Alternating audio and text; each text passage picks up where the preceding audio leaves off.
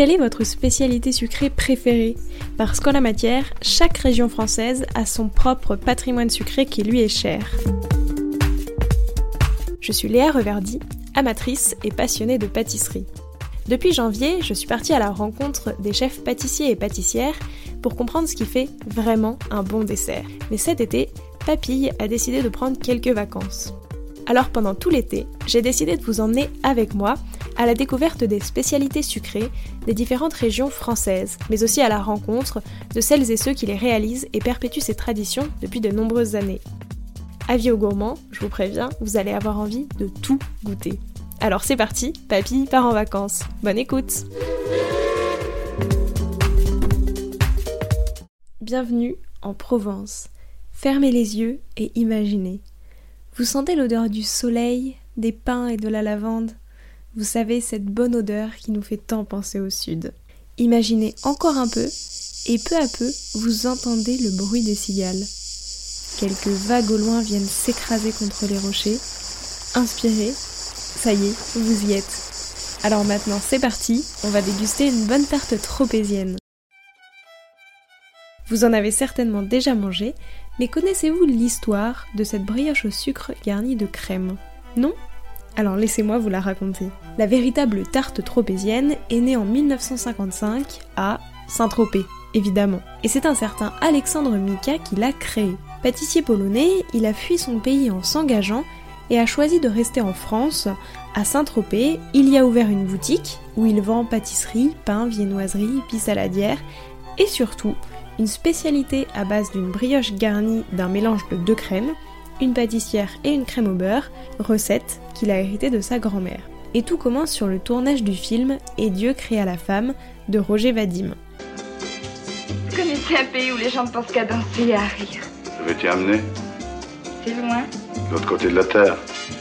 Je voudrais ne plus penser à rien. C'est pour ça que je suis ici, Juliette. Entre deux scènes, Brigitte Bardot s'octroie quelques visites de la ville et goûte par hasard le gâteau de la boulangerie d'Alexandre Mika. Conquise, elle le fait découvrir à toute l'équipe de tournage. Mais ce dessert n'a pas encore de nom. Brigitte Bardot suggère alors à Alexandre Mika de le baptiser la tarte tropézienne. Bébé en devient ainsi la marraine officielle. Et en 1972, la recette est déposée à l'INPI. C'est officiel, il n'y a qu'une seule et véritable tarte tropézienne. Par la suite, un certain Albert Dufresne, qui est un coiffeur installé à Annecy et passionné de sport automobile, croise la route d'Alexandre Mika, et Alexandre voit tout de suite en lui son successeur. Albert Dufresne se décide finalement à troquer ses montagnes pour la Méditerranée et travaille plusieurs mois aux côtés d'Alexandre en 1985, année où il reprend officiellement la maison. Il y travaille désormais avec ses enfants et par la suite, Albert Dufresne ouvre plusieurs autres boutiques et on en compte aujourd'hui plus d'une vingtaine tout au long de la côte méditerranée de Marseille à Nice. Et encore aujourd'hui, la recette de la tarte tropézienne n'est connue que de trois personnes. Pour en savoir plus sur cette délicieuse spécialité, j'ai eu le plaisir de discuter avec Sacha Dufresne. Et pour lui, une bonne tarte tropézienne, c'est...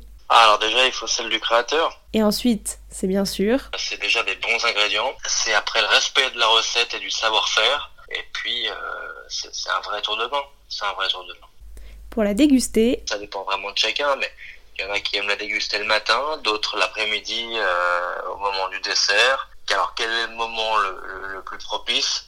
Je dirais après le déjeuner. pour accompagner sa dégustation, À Saint-Tropez, le rosé peut-être. Elle se marie avec tout type de boisson, mais c'est vrai que il y a la petite touche finale, c'est vraiment quand vous êtes en plein été, au soleil, avec, avec un arbre rosé. Et pour finir, Sacha Dufresne m'explique qu'ils ont un slogan. Par rapport à toutes ces fameuses euh, copies qui est souvent imitée, jamais égalée, il y a également le nom du créateur. Ça, c'est très important, qui est dans le blason que l'on utilise, euh, parce que c'est grâce à lui tout ça. Maintenant qu'on a toutes et tous bien l'eau à la bouche, je vous propose de déguster de délicieux calissons. Si vous ne connaissez pas, ce sont des pâtisseries en forme de navette à base de pâte de fruits, de melon confit ou d'autres fruits confits et d'amandes broyées nappées de glaçage royal. Souvent parfumée à la fleur d'oranger, cette friandise fait partie des 13 desserts de la tradition provençale. Pour la petite histoire, son origine remonterait à 1454 dans la ville d'Aix-en-Provence. Lors d'un repas célébrant les noces du roi René, le duc René Ier d'Anjou, et de Jeanne de Laval, le confiseur de la cour aurait inventé cette confiserie. Le visage de Jeanne, pourtant réputée peu gracieuse et austère, se serait alors éclairé d'un sourire. Un proche aurait murmuré Di calissoun, ce sont des câlins en provençal pour expliquer l'inhabituel enchantement de la future reine. D'autres légendes expliquent que le nom de Calisson viendrait de la peste qui ravagea Aix-en-Provence en 1630. Pour protéger les fidèles contre cette terrible épidémie, l'archevêque bénissait sainte patronne d'Aix des Calissons en prononçant la formule Venite ad calicem, venez au calice, expression à laquelle l'assistance répondait en provençal Venestui i Calissum. Encore aujourd'hui, d'ailleurs, au début du mois de septembre, à l'église Saint-Jean de Malte d'Aix-en-Provence, a lieu la bénédiction des calissons. Et quant à la forme du losange du calisson, il représenterait le berceau de Jésus. Le calisson d'Aix est toujours fabriqué de manière artisanale et est d'ailleurs soumis à une indication géographique protégée depuis 2002. Pour découvrir tous les secrets des calissons, j'ai échangé avec Alexis Bertuca, responsable tourisme, communication et RSE du Roi René. Le Roi René, c'est une confiserie euh, provençale depuis 1920. Il m'explique qu'un bon calisson, c'est d'abord... Euh, L'amande, c'est vraiment le cœur du produit. On travaille sur exclusivement des amandes de Provence et de Méditerranée. D'ailleurs, on a fait un très grand projet de relance euh, de plantation d'amandiers en Provence. On a multiplié les surfaces par trois quelques années grâce à notre action qui dit nous faut ces produits. Et si le calisson traditionnel est toujours au melon confit avec un glaçage blanc, aujourd'hui, le roi René en propose à tous les goûts. Aux fruits et aux fleurs, par exemple. Donc en ce moment, euh, on peut faire un calisson à la framboise avec de la purée de framboise à l'intérieur de la pâte. On peut faire un calisson chocolat noisette où on va rajouter des noisettes et du chocolat. On va rajouter euh, un calisson à la lavande. On a une quinzaine de sortes. Et de la même façon, pour les nougats aussi, on peut faire un nougat à la pistache, un nougat aux agrumes. Si vous voulez en savoir plus, on a créé un musée, un musée qui est à l'intérieur de notre fabrique, qui permet de découvrir à la fois les matières premières, les savoir-faire, et avec des grandes vitrines, vous voyez en direct en fait les ateliers de calisson et de nougat. D'ailleurs, sachez qu'un petit calisson demande plus de 5 jours de travail et requiert la main-d'œuvre de 20 personnes. Mais une fois qu'il est prêt, rien ne sert d'être trop gourmand, un calisson se conserve entre 6 et 10 mois. Et parce que j'étais curieuse, je voulais en savoir un peu plus sur la tradition de la bénédiction des calissons. En 1630, il y a un épisode de peste qui a failli toucher la ville, mais qui n'a pas touché. Et depuis cette époque-là, on remercie euh, euh, la Vierge de la Cède euh, en bénissant les calissons ex. Donc c'est le premier dimanche de septembre habituellement. cette année, ça devait être le 5 septembre, mais pour les raisons sanitaires, ce sera malheureusement annulé. Par contre, c'était, quand ça s'organisait, une énorme fête euh, patrimoniale. En fait, on est tous réunis sur le cours Mirabeau, qui est les Champs-Élysées d'Aix. Euh, tous les calissonniers, on fait des calissons devant les gens, et ensuite on fait bénir ces calissons hein, dans une très belle église qui s'appelle Saint-Jean-de-Malte. Ils sont bénis par l'archevêque, et ensuite tous les calissons sont distribués en ville euh, pour vraiment représenter le patrimoine local. Maintenant que les calissons n'ont plus de secret pour nous, il nous reste une dernière spécialité à explorer, et ce sont les navettes. Biscuits préparés traditionnellement pour la chandeleur à la place des crêpes, notamment à Marseille, les navettes ont été créées par monsieur Averroux en 1781. En ce qui concerne son origine, plusieurs légendes sont évoquées, mais la légende la plus populaire est celle qui attribue la symbolisation de la navette à la barque qui amena les Saintes Maries sur les côtes de Provence. Cependant, d'autres pensent que la navette est due à une statue de la Vierge retrouvée sur les bords du Lacidon au XIIIe siècle et qui aurait été perçue comme un signe de protection par le petit peuple des artisans. Aujourd'hui encore, le 2 février, l'abbaye Sainte-Victor, la plus vieille église de Marseille, abrite chaque année l'octave de la Chandeleur, qui est une procession au cours de laquelle on sort la fameuse Vierge Noire ainsi que des bougies vertes qui symbolisent la lumière, l'espoir et le feu purificateur. Les processions se terminent au four des navettes, à l'ancienne boulangerie de l'abbaye, avec des bénédictions du four de l'archevêque de Marseille, qui est vieux de 232 ans. Les Marseillais n'ont pas failli à la tradition de la chandeleur. Il y avait foule ce matin aux abords de la basilique Saint-Victor où à la sortie des cérémonies religieuses, les traditionnelles navettes se vendaient comme des petits pains.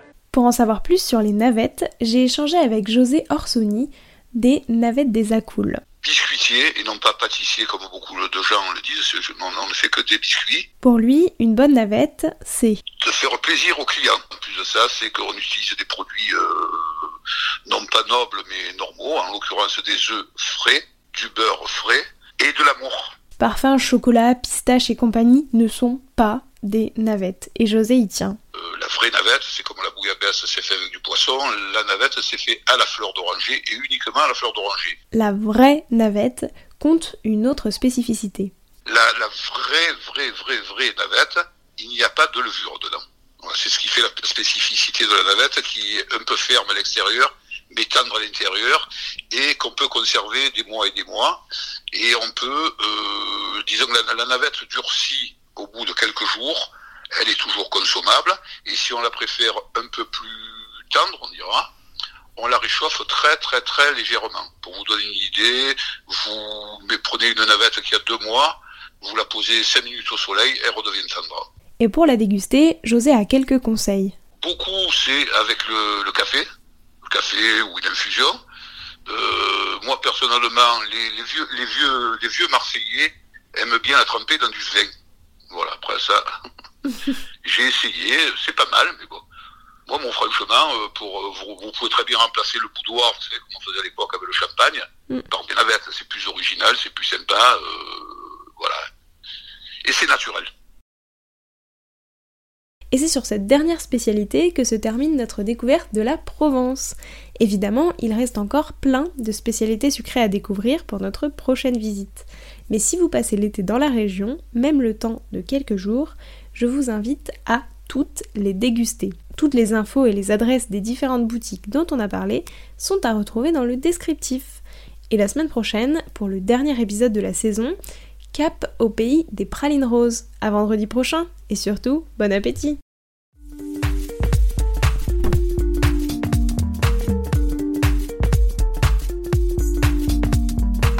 Alors, quelle spécialité allez-vous goûter? Merci d'avoir écouté cet épisode jusqu'au bout. S'il vous a plu, n'hésitez pas à le partager aux gourmands qui vous entourent. Et si vous voulez soutenir Papille, deux choses. La première, notez l'épisode 5 étoiles sur Apple Podcast et laissez un commentaire délicieux. La deuxième, vous rendre sur papille, p a p i 2 l e s podcast.com, sans oublier le S de papille, et s'abonner à la newsletter pour être prévenu de la sortie des prochains épisodes et des articles que j'écris régulièrement. À bientôt